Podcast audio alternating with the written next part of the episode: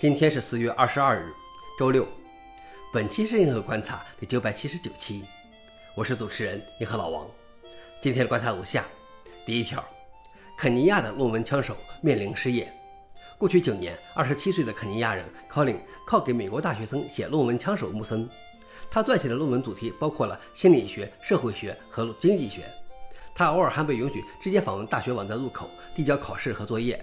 参与小组讨论，使用学生身份与教授交谈。二零二二年，他每月的收入在九百到一千二百美元。如今，他的月收入降到了五百到八百美元。他认为原因是 ChatGPT 的流行。靠林担心 AI 的崛起会大幅降低学生对他们这些枪手的依赖。他自己也同时使用 ChatGPT 去生成以前外包给其他枪手的内容。据调查，近半的学生使用 ChatGPT 完成家庭测验和写论文。消息来源：Reset of World。老王点评：前两天有人建议大学应该恢复面试考试，但是另外一方面，大学教育是否应该改变，以将学生培养成 AI 无法取代的人才？第二条是 ChatGPT 每日运营成本高达七十万美元。根据分析师研究，OpenAI 每天花费高达七十万美元，甚至在推出 GPT-4 后，运营成本会更高。虽然训练 ChatGPT 的大型语言模型可能会需要花费数千万美元，但在部署任何合理规模的模型时，运营费用或推理成本远远超过训练成本。分析师推断，ChatGPT 的每周运营成本都会超过其训练成本。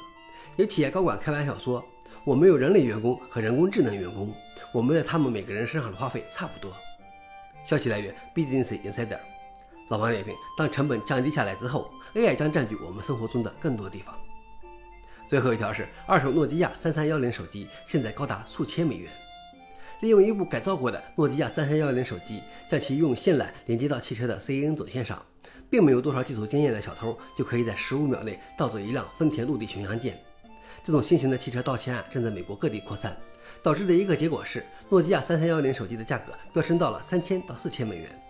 这种攻击技术也可用于盗窃豪车如玛莎拉蒂和雷克萨斯。